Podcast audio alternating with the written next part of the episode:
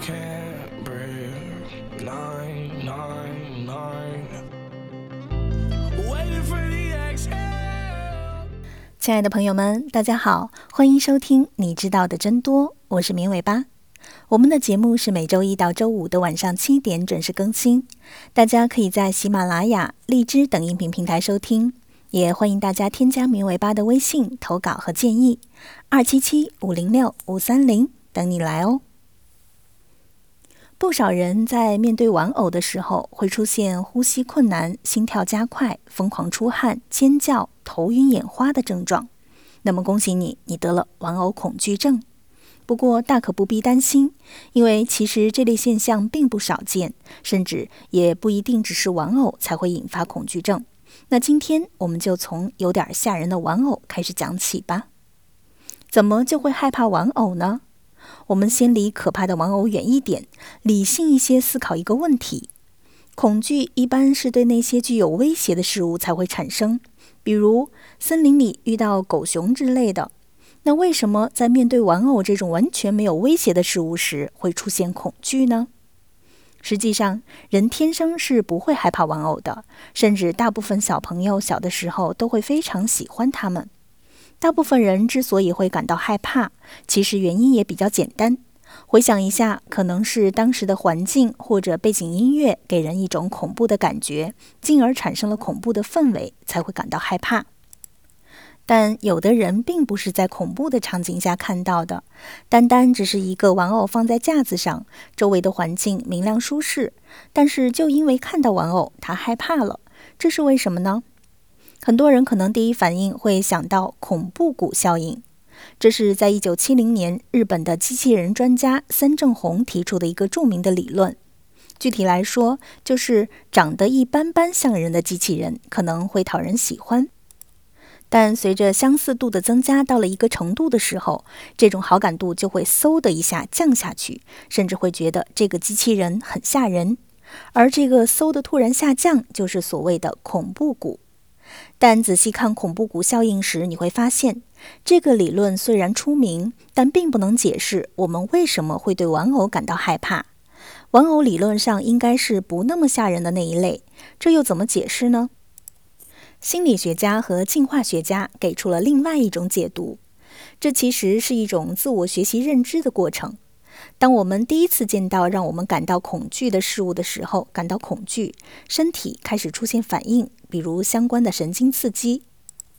而随着时间的进展，虽然我们不记得了，但是身体却学习记住了这样一个反射：看到玩偶感到恐惧。因此，当再次看到玩偶的时候，这样的认知过程就会再次触发恐惧的开关。所以，即使在并不恐怖的环境下，有的人还会对玩偶产生恐惧。这个理论逻辑和我们相对熟悉的在影视动画上看到的创后应激障碍，也就是 PTSD，有点相似。但是 PTSD 更多是和性侵犯、战争、虐待等更可怕、强烈的事情有关，这里还是要区分开来讲。其实，玩偶恐惧症只是某一类，还有各种各样稀奇古怪的恐惧症，比如比较常见的恐高症，对狭窄空间害怕的幽闭恐惧症，对动物的恐惧，比如昆虫、鸟、蛇、蜘蛛、蜥蜴、青蛙等等，对针头或者抽血的恐惧。因为过敏或者口感对花生酱产生恐惧，对特定的数字可能也会感到恐惧，还有对太阳的恐惧。这个最著名的例子可能就是《三体》里面的面壁者雷迪亚兹了。而科学家和精神病医生将这一大类恐惧症归类为特定恐惧症。最常见的包括对动物、高处、暴风雨以及幽闭环境等的恐惧。其致病的可能原因，也就是前面提到的学习认知导致的。换句话说，就是所谓的“一朝被蛇咬，十年怕井绳”。但也正如我们开头提到的，这些多种多样的恐惧症，如果在你身上发生了，也不要害怕，因为你不是一个人。根据对1984年至2016年的文献搜集，研究者发现很多值得我们进一步探究的结果。成年人中特定恐惧症的平均患病率达到了百分之七点二，并且不同地区的人还会很不一样。比如美国和加拿大可以达到百分之十一点二，而意大利的佛罗伦萨只有百分之一点五，中国则是百分之二点六。当然，还需要考虑样本数量的大小，美国的样本数量相对较大。更有趣的是，不管是哪个国家和地区，女性的特定恐惧症患病都比男性更高，差异大的可以达到两倍的差异。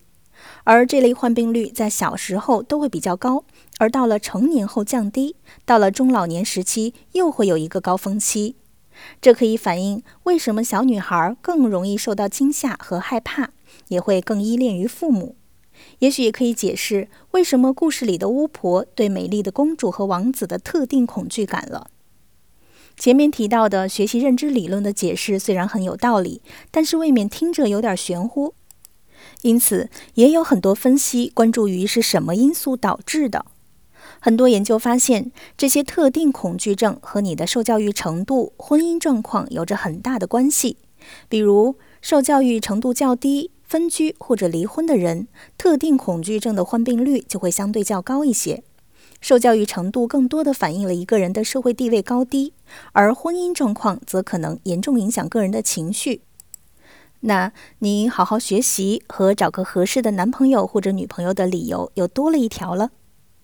此外，通过对不同的家庭成员统计和遗传分析，发现这些特定恐惧症也受到了遗传的影响。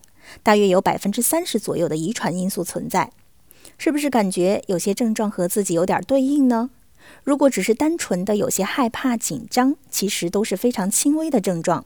如果不放心，也可以咨询专业的精神疾病医生。一般通过问几句话，可能就能对你的症状有所了解了。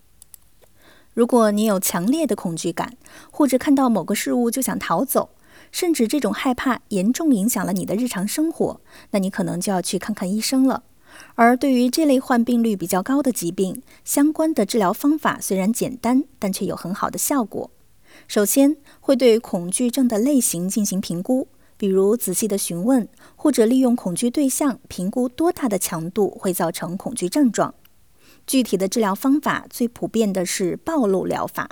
也就是通过或远或近、或强或弱的给予这种恐惧刺激，比如害怕玩偶，那就利用玩偶在安全的情况下展示给患者，但不允许离开。而随着暴露时间的增长，这种恐惧症状也相应减弱了。而对于比较难以实现的，比如恐高症或者飞行恐惧症，也会采用虚拟现实的技术来辅助治疗。有一个案例就提到了利用玩偶暴露疗法，二十分钟之后接受治疗的小女孩就对玩偶的恐惧大大降低。而很多研究也建议采用两到三小时的长时间刺激，可能就能达到治疗的效果。所以网上的名言原来还是一种高效的疗法。消除恐惧的最好办法就是面对恐惧，坚持就是胜利。加油，奥利给！除了单纯的暴露疗法之外，有的治疗还会根据情况适量的使用药物加以辅助，比如一些抗焦虑、抗抑郁的药物，也有使用抗生素或者糖皮质激素进行辅助，以治疗更为复杂的恐惧症状。但这些药物并不是说你感到害怕就去使用，具体的使用请听从医生的建议。从生物进化的角度上看，恐惧一直被认为是一种自我防御的本能。遇到危险的时候，快速逃跑规避，既有天生的，也有后天学习的。而其实，这些各种各样的恐惧症的产生，也是进化过程上留下来的一种应激反应和自我保护机制。